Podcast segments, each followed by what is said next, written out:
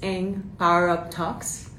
Hoy tenemos a José Carlos Villares, uno de los fundadores de Gustazos, plataforma que ha innovado, ha revolucionado las plataformas de e-commerce en Puerto Rico y cómo hacemos y cómo unos hermanos escalan y, crecen una compañía en, esta, en este ecosistema. Eh, Power Up Talks es parte de Power Up by Lucien, una plataforma que lo que quiero, que queremos es darte herramientas, inspiración, acción de cómo potenciar tu vida personal, profesional y empresarial.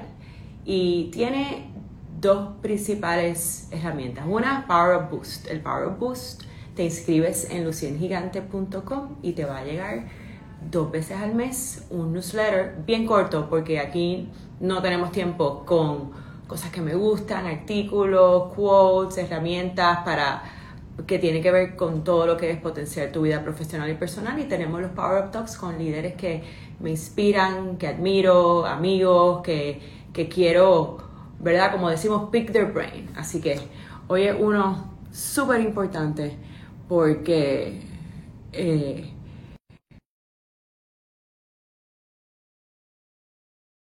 que queremos hacer ese negocio de internet, esa cómo, cómo podemos potenciar coeje. ¿Cómo tú estás? Bien, ¿y tú? De lo más bien, de lo más bien. Bienvenido a Power Up Talks.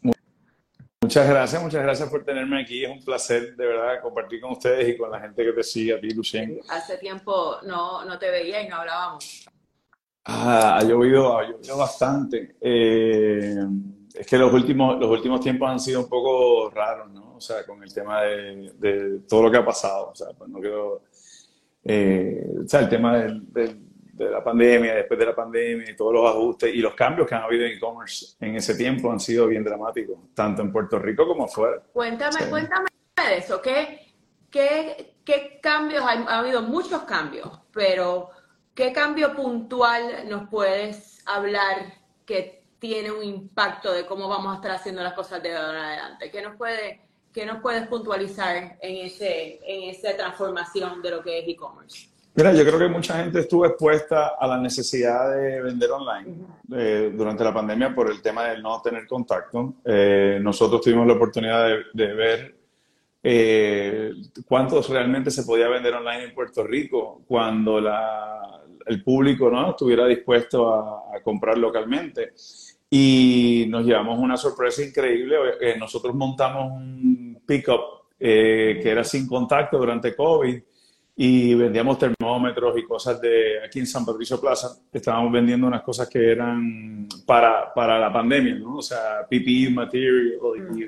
también vendimos piscinas para la gente de esas inflables. ¿Cómo fue con las piscinas?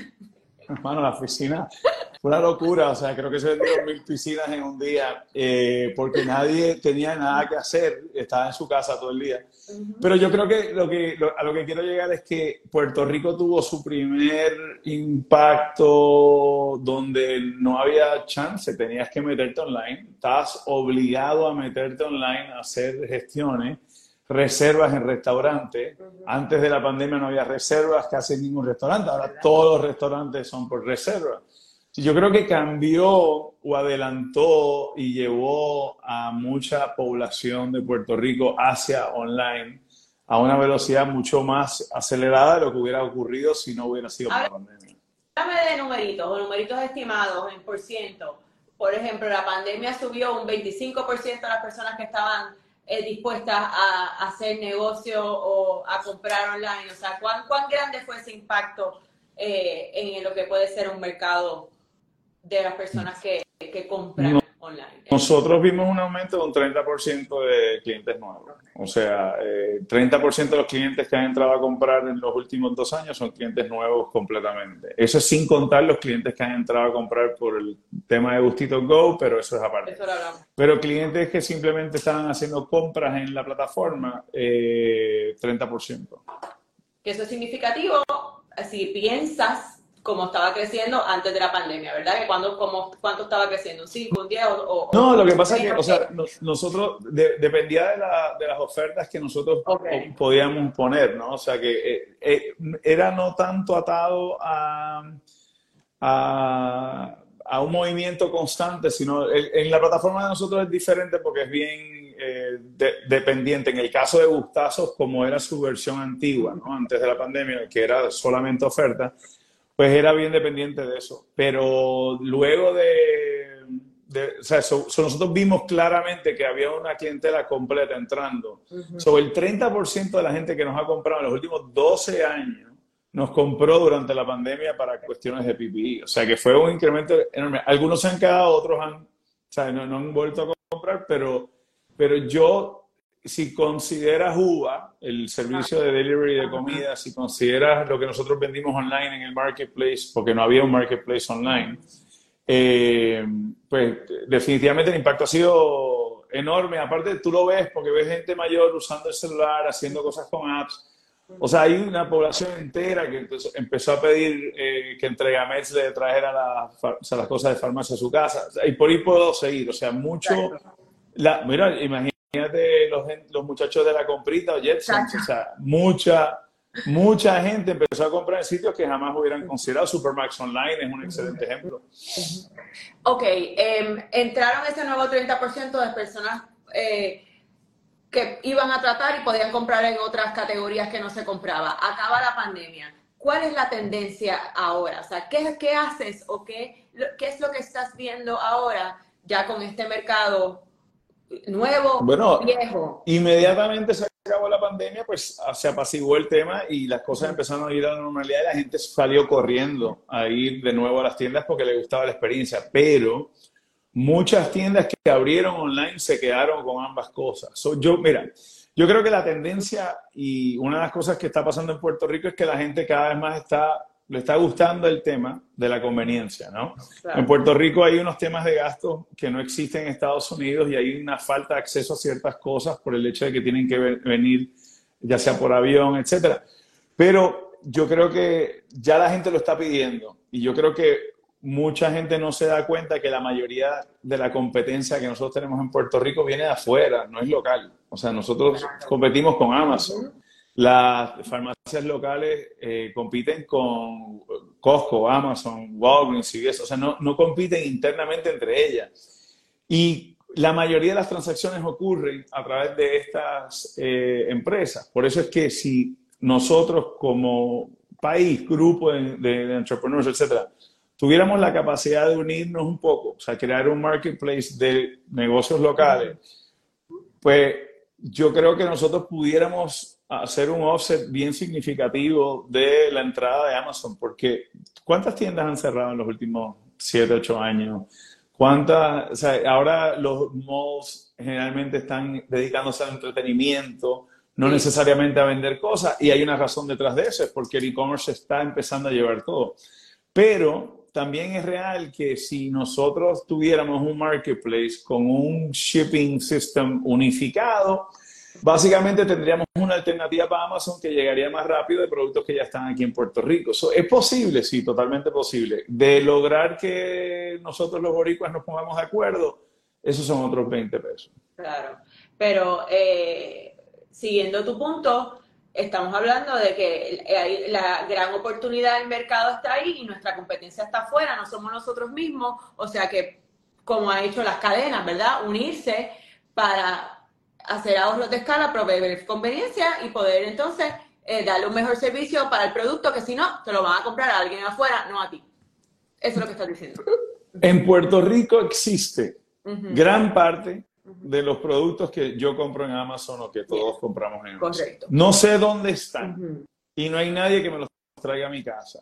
¿okay? Y no me estoy refiriendo a, a, cosas de comida que UBA te puede traer inmediatamente. Me estoy refiriendo a yo quiero un martillo, quiero tres tornillos, quiero una manguera, lo que sea que tú necesites para tu casa, un vestido, whatever. No hay ninguna razón por la cual nosotros como puertorriqueños, con los niveles de tecnología que hay ya hechos, automatizados, no pudiéramos integrar todos los inventarios de todas las tiendas eh, locales en un solo sitio y tener un sistema de shipping que usa la misma infraestructura que ya existe para recoger productos y entregarlos. Eso sería, primero, mucho más rápido que lo que estamos usando ahora, que se tarda tres o cuatro semanas, y sería, eh, es viable, es totalmente viable. Es cuestión de que se, de, poder, que una entidad organice toda eso, esa gente bajo un sistema de envío. Eh, eso es una propuesta de país y de empresarios unidos para potenciar el desarrollo económico de Puerto Rico. Háblame ahora, eh, baby, de cada vez más, el otro día una amiga mía ejecutiva, esta ejecutiva dijo, ay, ya, lo que yo quiero es tener mi tienda en online y que se llame todo. ¿Qué fue lo que, si yo voy a hacer una que tienda, no quiere su tienda online, que, eso, es lo que, eso es lo que quiere, lo que yo quiero, quiero dejarlo todo y ya tener mi tienda online, mira lo que está pasando, mira lo que está pasando aquí. ¿Qué, qué tú recomiendas a estas personas eh, que, que quisieran entrar en empezar a vender, en crear su plataforma de e-commerce? ¿Cuáles son los three top things to do or not to do? ¿O cómo, cómo, tú, qué, cómo tú les aconsejarías? Mira, eh, la, todo, o sea, esto es como, como cualquier cosa que se pone de moda. O sea, todo el mundo quiere hacer, quiere tener una tienda online. Eh, lo primero que yo les recomiendo a la gente es que lo compren hecho, no lo traten de hacer. O sea, no trates de ir a buscar un programador y te sientes con él y trates de crear tu propio website porque vas a gastar un montón de dinero y hay muchos proyectos y productos que ya están hechos, que ya existen que pudieras usar para primero probar si funciona eh, tu, tu, sistema, ¿no? Entonces, eh, obviamente los ejemplos son muchos, está Shopify, está Wix, pero tú puedes coger y montar un sistema para ver si hay mercado para tu producto, ¿ok? Lo, las, plataformas existen, o sea, ya hay plataformas, inclusive como Amazon, donde tú puedes poner tus productos y venderlos y, simplemente uno dice, no, pero le estoy dando el 20%, el 25% a estas plataformas o le estoy pagando chavos a, Shopify. Mira, la realidad es que montar tu propio website es increíble.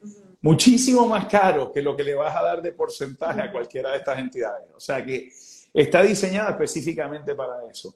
So, eh, si tú tienes una tienda y tú quieres irte online, hazlo. Ahora recuerda que, y este es, yo creo que este es el gran dilema de los puertorriqueños yéndose online, es que si tú tienes un producto que tú vas a enviar a un domicilio, estamos hablando de una boutique, estamos hablando de eso, porque servicios es otro cantar.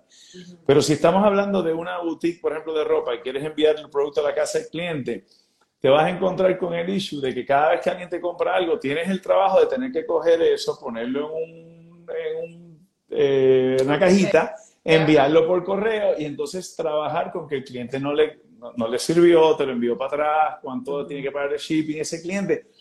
Y eso puede convertirse en costoso rápidamente. Por eso es que yo creo que el problema se resolvería a nivel nacional si hubiera una entidad que manejara para todos los comercios esa parte solamente, y entonces todo se compraría en un solo sitio. ¿Por qué? Porque el cliente, al final del día, el mercado se mueve hacia lo que el cliente quiere.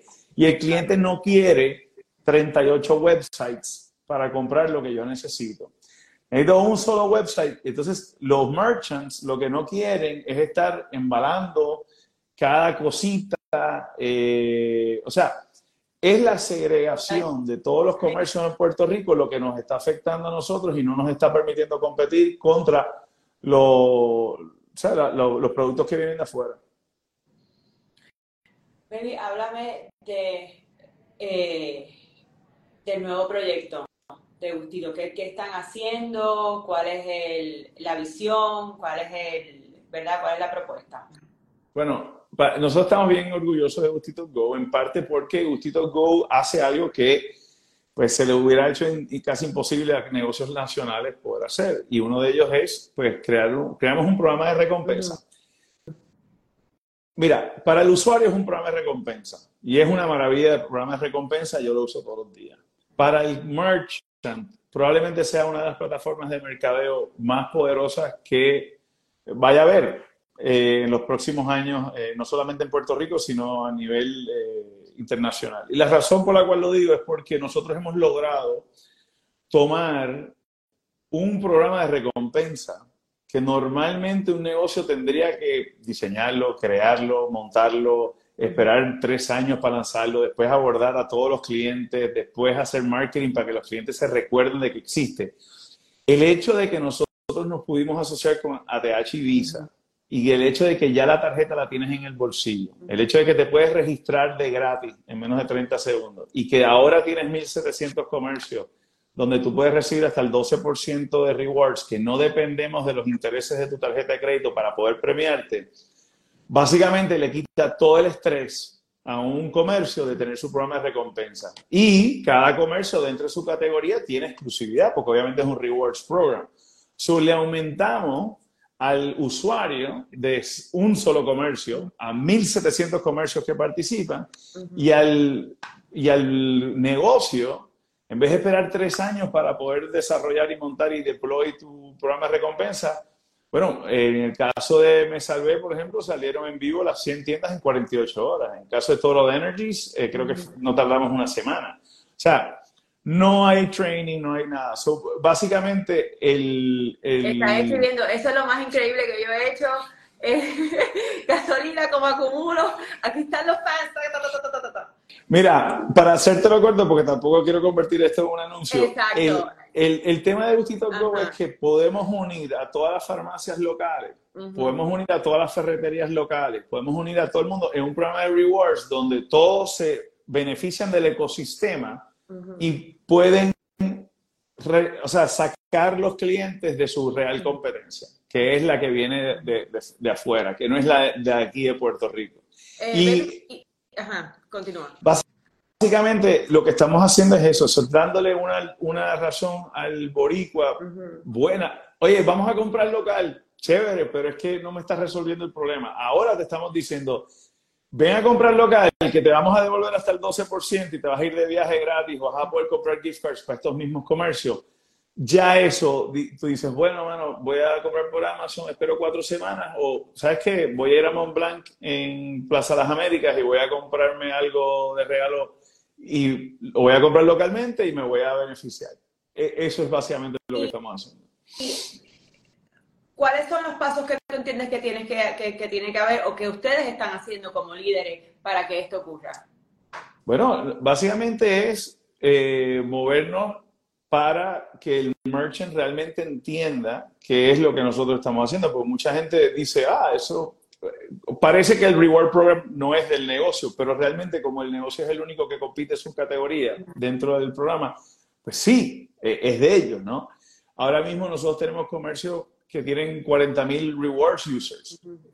efectivamente es el programa de rewards más grande que hay en Puerto Rico. Para ese, en negocios similares en Puerto Rico, tú puedes tener 200.000 personas registradas, pero ¿cuántas participan? ¿no? Y nosotros ya tenemos 40.000 personas en un solo comercio, no puedo mencionar cuáles, pero tenemos ya 40.000 personas participando en ese comercio en rewards. Entonces, ¿qué pasa? Aumentamos el average ticket, aumentamos la frecuencia del cliente y el cliente, y estamos atrayendo clientes nuevos, otra, cosa que un Rewards Program no puede hacer. Eh, pero, ¿qué estamos haciendo? Lo más difícil ahora es llevarle el mensaje correcto al comercio. O sea, el comerciante, yo creo que después de años de que la gente le ha tratado de vender cosas que realmente no le beneficiaban, y, vamos a hablar claro, o sea, los anuncios todos los días, eh, o sea, muchas de las cosas que se le ofrece a los comercios no necesariamente es lo mejor que ellos pueden implementar. Eh, yo le llamo pay and pray, o sea, que tú pagas por publicidad y de momento tienes que estar rezando a ver qué pasa. Y no es medible. Y básicamente nosotros nos acabamos de reunir con estudios técnicos. Mira dónde hemos tenido que llegar, porque los resultados son casi difíciles de creer. Entonces, literalmente estamos trabajando con estudios técnicos para que ellos validen que lo que estamos logrando es real para que los comercios lo puedan ver y puedan eh, seguir participando. Pero mira, 1.700 comercios en dos años es una locura. O sea, nosotros pensábamos tener 150 comercios el primer año. O sea que yo siempre me quejo, porque siempre quiero más, pero, pero la realidad es que, eh, como dijo nuestro amigo que escribió ahí el mensaje, que Gustito Go, ¿verdad? Está brutal. Que, eh, baby, eh, siempre, siempre termino estas entrevistas con tres preguntas puntuales. Eh, una, ¿qué, ¿qué, sabes ahora que no sabías antes? What would you tell your younger self? Eh, eh, yo creo que lo más que yo me diría a mí mismo es que debería haber creído en mí mismo mucho antes. ¿Ok? Yo creo que por las amistades o por la familia, lo que sea, uno a veces pues tiene confianza en uno mismo, pero no. Y de momento vives tener un poquitito de éxito y te das cuenta, wow, yo lo puedo hacer. Entonces quizás me hubiera dicho a mí mismo que, o sea, creer en uno mismo antes ayuda. Te ahorras muchos años de, de, de, de, pérdida. Creer en uno mismo es como un, una, un magic un magic serum que te, que te abre todo, pero no es fácil, ¿verdad? Especialmente uno que tiene, yo que tengo unos teens ahora, pero créetelo, créetelo, mira todo lo que te está pasando. no sé quién tiene ese, o sea, esto tiene que, hay que empezar desde más chiquito. Mira, yo, yo no, había un, un quote famosísimo de, de, el de Apple, de, de, Dios mío, se me olvidó el nombre ahora, pero el, el, que, el que murió. Y él decía que el mundo entero está creado por gente que no necesariamente es mucho más inteligente que tú. O sea, que todo tu entorno, esos puentes, el Internet, todo está creado por gente normal y corriente. Y, y yo, yo no entendía ese quote la primera vez que lo vi. Poco a poco, cuando empiezas a hacer cosas, crear cosas, de momento te das cuenta que mira, no, no, no, te faltaba tanto, tenías las herramientas, podías hacerlo. yo creo que eso sería lo que yo me diría a mí mismo si me conociera, si pudiera ir para atrás en el tiempo. De eso. Eh, ¿Qué mal consejo te han dado? ¿Qué consejo te han dado? Usualmente viene de gente muy bien intencionada, pero es como que, espera un momento, esto no es así, o, no, ajá. ¿Qué, ¿Qué nos puedes compartir?